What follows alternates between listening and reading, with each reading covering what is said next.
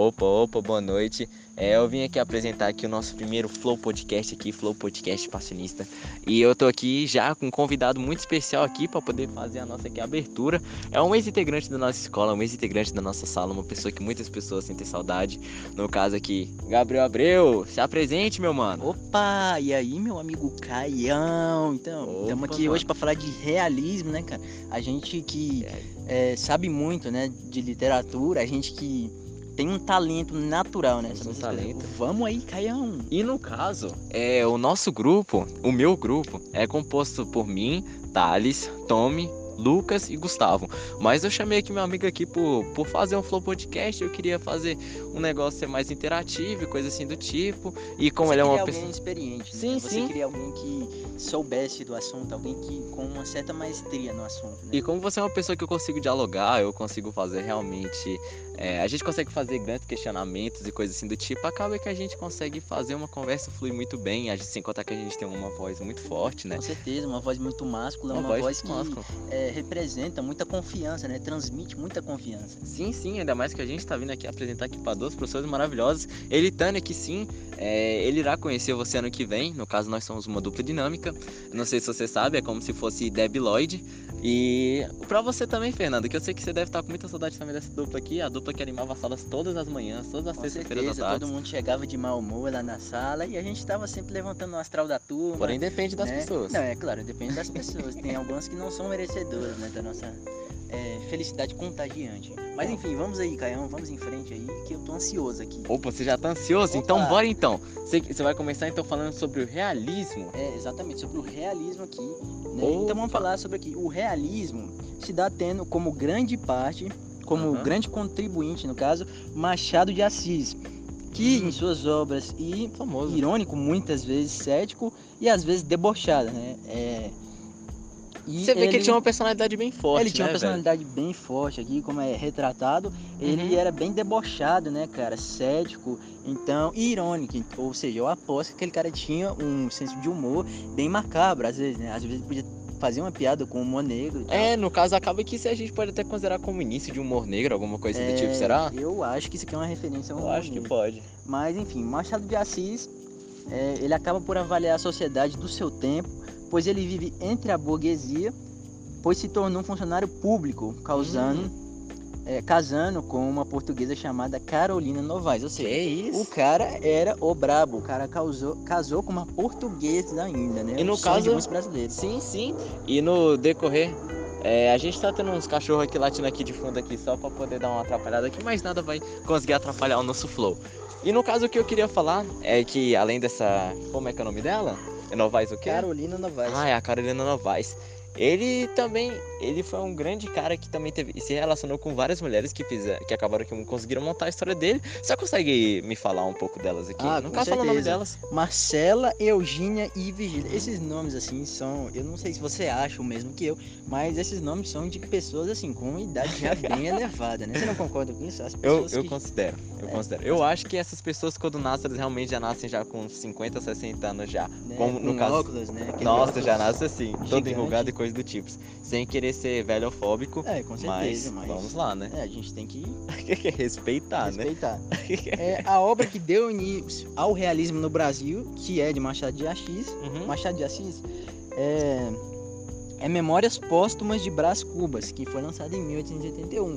Que? É, é tataravô que fala, né? São Eu acho que meu tataravô nasceu nessa década aí de 1880.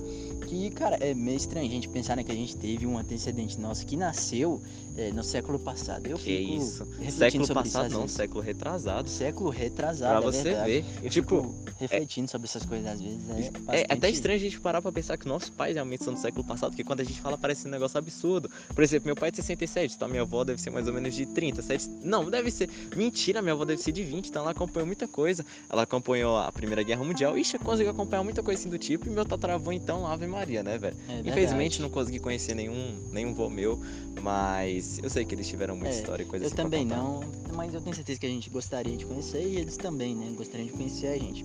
É, e aqui a Virgília, é, dessas três mulheres, né? No caso Marcela e Eugênio, Uhum. ela é a mais importante, pois causa, pois por causa dela o termo triângulo machadiano é feito, ou seja, foi a partir dessa mulher que surgiu o termo triângulo Isso machadiano. é um termo que eu escutei muito, acaba que nas minhas aulas de literatura, que você vai conhecer a professora ano que vem. Com então, certeza, eu tenho o é maior legal. prazer de conhecer essa professora. Ele também é gente boa. Escuto muito bem dela, né? Eu acredito que ela seja uma excelente profissional e uma excelente pessoa também. Ela é, ela é. Eu O gosto dela. realismo se instala logo após o período romântico. O realismo, por sua vez, possui um estilo é, muito diferente de seu antecessor, pois deixa de ter um olhar cheio de emoção e passa a ter um olhar mais racional e objetivo. né? Olha a mudança então que eles fazem, assim, Bastante, acaba que é um bastante. pouco brutal, né?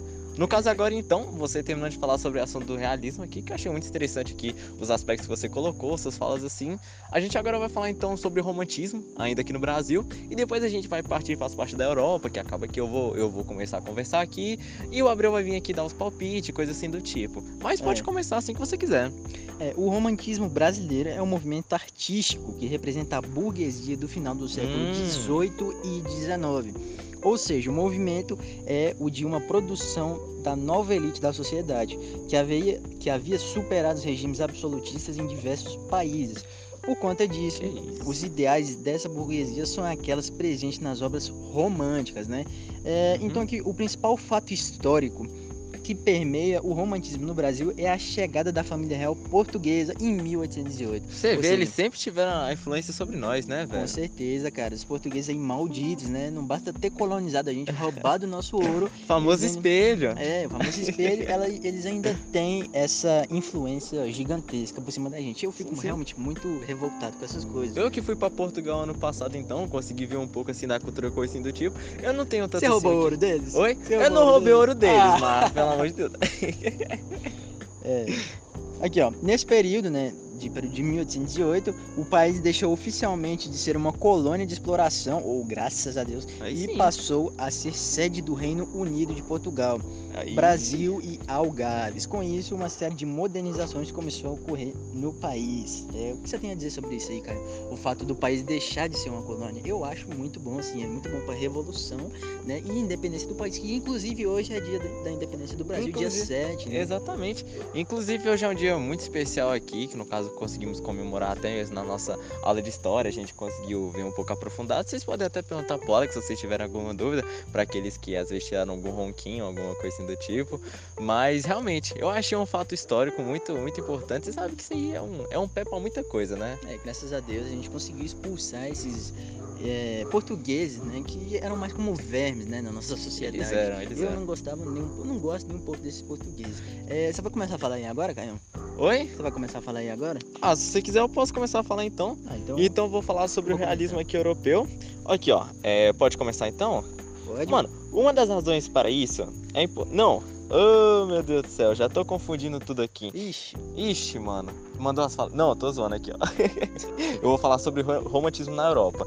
Na Europa, o romantismo data de 1760, no chamado pré-romantismo, e se estendeu até o fim do século 21. 19, 19. 19? Eu sou muito, eu 19. sou muito ruim com isso aqui, calma. Eu calma, também calma. sou, relaxa, cara. É verdade, 21 é que a gente tá passando, né, velho? Verdade 21 que a gente tá passando. Nossa, eu sou muito burro, E ele fala de desculpa. 1760, mas relaxa, acontece. Acontece, mano. Ainda mais nossas falas. Mas nossas falas ficaram bonitas, vai. São bonitas, né? Vai compensar esses errinhos. Esses errinhos, assim. Ainda mais que eu tô com uma pessoa muito importante aqui, então, Com né? certeza. Ó, mas foi um movimento prolífico em temática e autores, abordando desde amores inatingíveis às questões sociais. Por volta de 1820, o termo romantismo já era amplamente usado em vários países europeus. Pra você ver, realmente conseguiu se estender muito. Claro, teve, teve a sua origem ali, teve essas coisas assim do tipo, no caso o pré-romantismo, que no caso é datado de 1760 e conseguiu se expandir pela Europa inteira. Pra você ver, é um negócio muito interessante. Aqui, ó. Goethe na Alemanha, Lord Byron, Byron, foi mal, na Inglaterra e Victor Hugo na França, são considerados representantes máximos do, do romantismo e continente e possuem obras com temáticas distintas. Pra você ver, mesmo eles terem obras distintas, eles em si conseguiram fazer grande destaque. Pra você ver, não precisa realmente seguir uma coisa fixa. Se- é, com vários pensamentos diferentes, com todo mundo assim dando essa força, assim, você consegue montar tipo assim, uma cultura, se assim eu posso É dizer. interessante essa a chamada miscigenação, né? Quando a gente junta todos esses pensamentos. E eu não sei se você notou, mas o nome desses caras, eles são bem chiques, né? Você percebeu? Lord É, Götze. Johan, cara, esses nomes aí são bem de rico, né? E pensar que nosso nome aqui é básico, Gabriel e Caio, né? Gabriel Caio. Nossos pais não fizeram nenhum esforço de colocar o nome. Eu fico bem triste. Mas meu nome, pelo menos, é um negócio forte, Caio É, Jorge. Gabriel, o anjo Gabriel, cara. Olha isso. Na verdade, eles pensaram, eu retiro o que eu disse. É, bom, continuar. Vamos lá, depois disso aí, mas vamos lá. Johann Wolfgang von Goethe nasceu em 1749 em Frankfurt. Frankfurt ia fazer uma piadinha aqui, por causa que Frankfurt é uma fruta, mas não vem ao caso. Frankfurt aí. E a Alemanha. Boa. Aos 25 anos, publicou seu primeiro romance, Os Sofrimentos do Jovem Werther, marco, marco inicial do romantismo, alcançando seu nome internacionalmente. Pra você ver, cara, ele realmente conseguiu ampliar da Europa pra poder ser realmente internacional, cara. Cara, Esse cara realmente foi nível. realmente um revolucionário. Ele né? foi, cara. Esse cara é muito bom, velho. Ele é muito. Assim como todos os outros que a gente acabou mencionando aqui são muito importantes, né? É Eu tô falando asneira, desculpa. Não, relaxa, cara. Você tá falando bonito até. O cara foi um grande revolucionário. Já virei fã dele só de ler o, o texto sobre ele, né, cara? Eu achei bonito. Eu achei realmente bonito, realmente. É que é sempre legal você ficar vendo pontos da história, né, Com velho? certeza, Sempre voltar no passado assim e ver o que aconteceu é realmente muito nostálgico, mesmo que a gente não tenha vivido, tenha vivido, né? nesse tempo, é. Acaba que a gente pode ter uns negócios assim, pelo menos um conhecimento. Conhecimento a mais sempre é bom, né? Com certeza, conhecimento sempre é bem-vindo, né, cara? Não, com certeza. Mas ó, é a figura mais importante do romantismo alemão. No caso foi, acabou que foi o, o, o primeiro romance que ele lançou. No caso era o Sofrimento dos Jovens Witter. No caso de, do Johann Wolfgang. No caso, como eu havia dito, é a figura mais importante do romantismo alemão. Desculpa o gaguejamento aqui. Além disso, faz parte do movimento é, Sturm und Drang. Desculpa pelo nome assim, mas é Esse porque... nome é difícil, é. É um nome alemão, né? Então É. acaba que tem esse, esse complicamento. Mas aqui, as principais obras aqui, eu vou citar três aqui, que no caso, Sofrimentos do Jovem Weir, que eu acabei de citar aqui, Fausto, de 1808, e no caso, eu posso citar também sobre as outras pessoas aqui, ó. Eu vou falar um pouco sobre o, o George Gordon Byron. No caso aqui, ó, conhecido apenas como Lord Byron, nasceu em 1788 em Londres, na Inglaterra. O autor possui uma vida pessoalmente problemática, com diversos relacionamentos e tragédias. Foi maior expoente do romantismo ultra-romântico inglês. Pra você ver, mesmo com tudo tentando derrubar o cara, o cara conseguiu se Vencer, né? erguer. Aham. O cara é um verdadeiro guerreiro, né? O cara é, é o fera, tá ligado? prova de que a prática leva à perfeição, né? Pra você ver. E as principais obras dele, aqui ó, é Dom Juan e a Peregrinação de Steel de Harold. E eu também vim aqui falar sobre o Victor Mary Hugo, no caso mais conhecido como Victor Hugo, que acaba que é o nome mais familiar que a gente tem aqui, né? É verdade. Ó, ele nasceu em Besançon, na França, e ó, engajado em suas vidas políticas, escreveu romances, diversas peças teatrais e uma ampla produção poética. Um grande marco de sua vida pessoal foi o exílio por ser um grande opositor de Napoleão III. Pra você ver, naquela realmente era tudo Já muito... existiam, né? Os famosos contra, né? Aham. E realmente ele foi exilado, né, cara? Por conta disso. É, É, é bem coisa. pesado essa página. Eram muito pesados, eles realmente eles eram muito radicais em questão aos seus ideais e coisas assim do tipo. Então acaba que, né, dava uma, complica... dava uma complicada aqui pra nós. No caso aqui, as principais obras dele também eu posso citar aqui como Notre Dame de Paris e Os Miseráveis. É Notre Dame, a Catedral de Notre Dame, né? Que infelizmente pegou fogo, né? Mas, cara, Hum, nem é lembro. uma obra muito linda, né, cara? A gente vê lá os desenhos do Michelangelo, realmente um verdadeiro artista, né, cara? Não, ele foi. Assim como todos os outros, e falando em Michelangelo, não sei porque eu lembro automaticamente das tartarugas ninjas aí, mano. Leonardo, Rafael, Donatello. É verdade. Mas é, fica uma curiosidade aí pra quem tá escutando nosso flow aí. Michelangelo, no, no caso da tartaruga ninja, que vamos falar que é a segunda melhor tartaruga, ok? Ele é. É isso aí, mano, que eu acabei de falar. É uma É pessoa muito foda. É um cara. Não posso xingar, desculpa. Mas, vamos lá, eu tô até me confundindo aqui demais, porque acaba que a gente acaba falando demais. Mas eu vou falar aqui sobre o realismo na, na Europa, então, poder a gente dar o nosso checkmate aqui no nosso Flow Podcast. E se você tiver tá escutando- muito bom, né? Tá muito bom. A gente tá espero- falando bonito, é, eu tenho certeza que vai ser muito agradável pra professora escutar isso, né? Em questão literalmente tudo mesmo, meu bom. É, eu realmente acho isso. Mas eu espero que vocês tenham gost... estejam gostando, porque eu ainda estou terminando aqui o trabalho. E vocês, se vocês conseguirem me dar o feedback, coisa assim do tipo, eu espero realmente que eu tenha feito um trabalho digno de tirar dois pontos. Sem querer Eu tirar sarro. acho. Na mas- verdade, eu tenho certeza que é um trabalho digno de dois pontos. A gente foi natural, né? A gente falou naturalmente sobre as coisas, a gente falou, é, a gente foi objetivo, né? A gente falou As sobre coisas na lata mesmo. É, as coisas na lata e realmente foi um excelente podcast. Sem contar a presença de um amigo meu aqui, né? No caso, muito importante pra A mim, que eu a tive ilustre presença. ilustre né? presença. Mas vamos então terminar aqui pra gente. Aqui, ó. O realismo na Europa. Realismo teve início na Europa, mais especificamente na França. Para vocês verem, a gente chegou a comentar aqui sobre realismo no Brasil, mas só que mesmo a gente comentando sobre isso, é, teve a sua, a sua origem em si aconteceu na Europa, na França. Aqui, ó. Como resposta ao artificialismo do neoclassicismo e ao sentimentalismo exacerbado do romantismo, do romantismo. Foi mal em um momento conturbado da história do continente, repleto de revoltas sociais e de insatisfações políticas que foram traduzidas para sua literatura. Historicamente, é possível perceber nesse movimento a imitação dos tipos sócios sociais da burguesia e do proletariado, novas classes que ganhavam espaço nas dinâmicas sociais posteriores à queda do absolutismo em diversos países e à Revolução Francesa, entre outros fatores históricos da importância no período. A literatura realista é famosa por suas críticas frequentes e pelo desenvolvimento da análise da sociedade da época. É verdade. Bem interessante aí esse ponto, né? É, eu acho que acaba que nesse ponto a gente tá indo muito objetivo, então acaba que não tem muito que a gente dialogar, mas se aparecer alguma coisa no caminho, a gente acaba que consegue. A gente repara e a gente comenta até né, sobre o negócio. Sim, sim. Mas ó, após a segunda revolução industrial, o desenvolvimento da ciência e da tecnologia e o cientificismo foram o período que liderou a tendência filosófica da época. A arte, especialmente a literatura. Ah, agora faz até sentido ter uma composição assim da, das duas matérias. Eu achei interessante esse trabalho aqui em conjunto. Certeza, né? Uhum. Pô, acho que poderia até pegar um pouco de, de história. De história, né? coisa assim do tipo. Segunda Revolução Industrial, né? E talvez até acaba... um pouco de é. geografia, né? É um conteúdo que a gente acabou que estudou bastante no oitavo. No oitavo ou foi no, no sétimo? ano, acho que foi no nono ano. Você acha que foi no nono? Sobre Revolução Industrial. Acaba que a gente vê muita coisa, só que a cada ano vai melhorando, a gente vai aprendendo mais ainda sobre e é um negócio legal. Mas vamos lá. A arte, especialmente a literatura, foi diretamente afetada por eles e abandonou os pontos de vista subjetivos, idealizados e escapistas do período romântico. A objetividade e uma, é uma descrição fiel da realidade a substituem. Ó, o romance que inaugurou o realismo na Europa foi Madame Bovary, de Gustave Gustave Flaubert. Espero que eu tenha falado bem, porque Ave é Maria. dinamarquês esse nome? Oi? Que nome é esse? Não.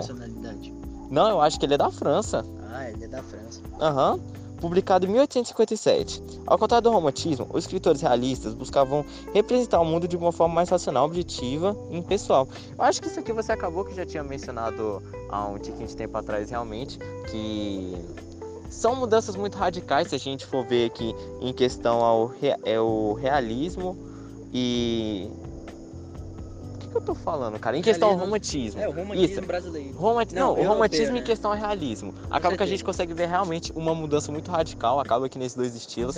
Por isso que acaba que é um assunto muito amplo que dá pra gente ficar realmente até amanhã conversando sobre e coisa assim do tipo. Mas eu acho que era isso que eu e meu amigo a gente tinha que conversar sobre. É, ficou um pouco longozinho, desculpa, desculpa caso alguma coisa, caso algum gaguejamento, mas eu espero que você tenha gostado. É, você tem alguma coisa para falar antes de terminar? Cara, eu só tenho a dizer que foi um excelente trabalho, foi um prazer estar aqui com vocês Opa, hoje. eu que digo. É, ler sobre esse conteúdo muito interessante, né? Sim, sim. E que a gente possa estar junto em novas oportunidades, né? Ano é, que vem, se professor, eu também tenho, eu tenho a grande vontade, né, de ter o prazer de conhecer a senhora é, e de rever novamente a professora de artes. Mas enfim, muito obrigado pela oportunidade, Caião. Opa! Muito obrigado aí. Valeu por estar aqui hoje. É nóis. Tamo junto, meu mano. E se a professora gostar do trabalho e quiser fazer isso no trimestre seguinte, alguma coisa do tipo, eu vou estar aqui de novo aqui com a minha companhia. Eu vou tentar sempre melhorar aqui para poder fazer o, o Flow Podcast aqui, parcinista, ser é, um negócio muito interessante de você se escutar e não ficar com sono, porque acaba que fica um. Acaba cansativo, que fica, né? É, fica cansativo se for um negócio parado, mas se for aqui dialogando sobre, ou falando sobre conteúdo, ou então até puxando algumas histórias mesmo que a gente tem na cabeça, coisa assim do tipo, eu sei que realmente vai valer muito a pena. Então é isso, professoras. Eu espero que realmente vocês tenham gostado. É, se gostou, pode mandar um feedback aqui pra mim aqui, que eu tô só ouvindo aqui pra vocês. E é um, é um podcast que eu espero que vocês não escutem só em questão do trabalho, mas que vocês escutem também quando vocês precisarem estudar sobre, porque eu acho que a gente conseguiu ser bem objetivo em tudo que a gente queria falar. Mas isso, brigadão, mais uma vez toca aqui, meu amigo. Abração, meu mano. Tamo junto.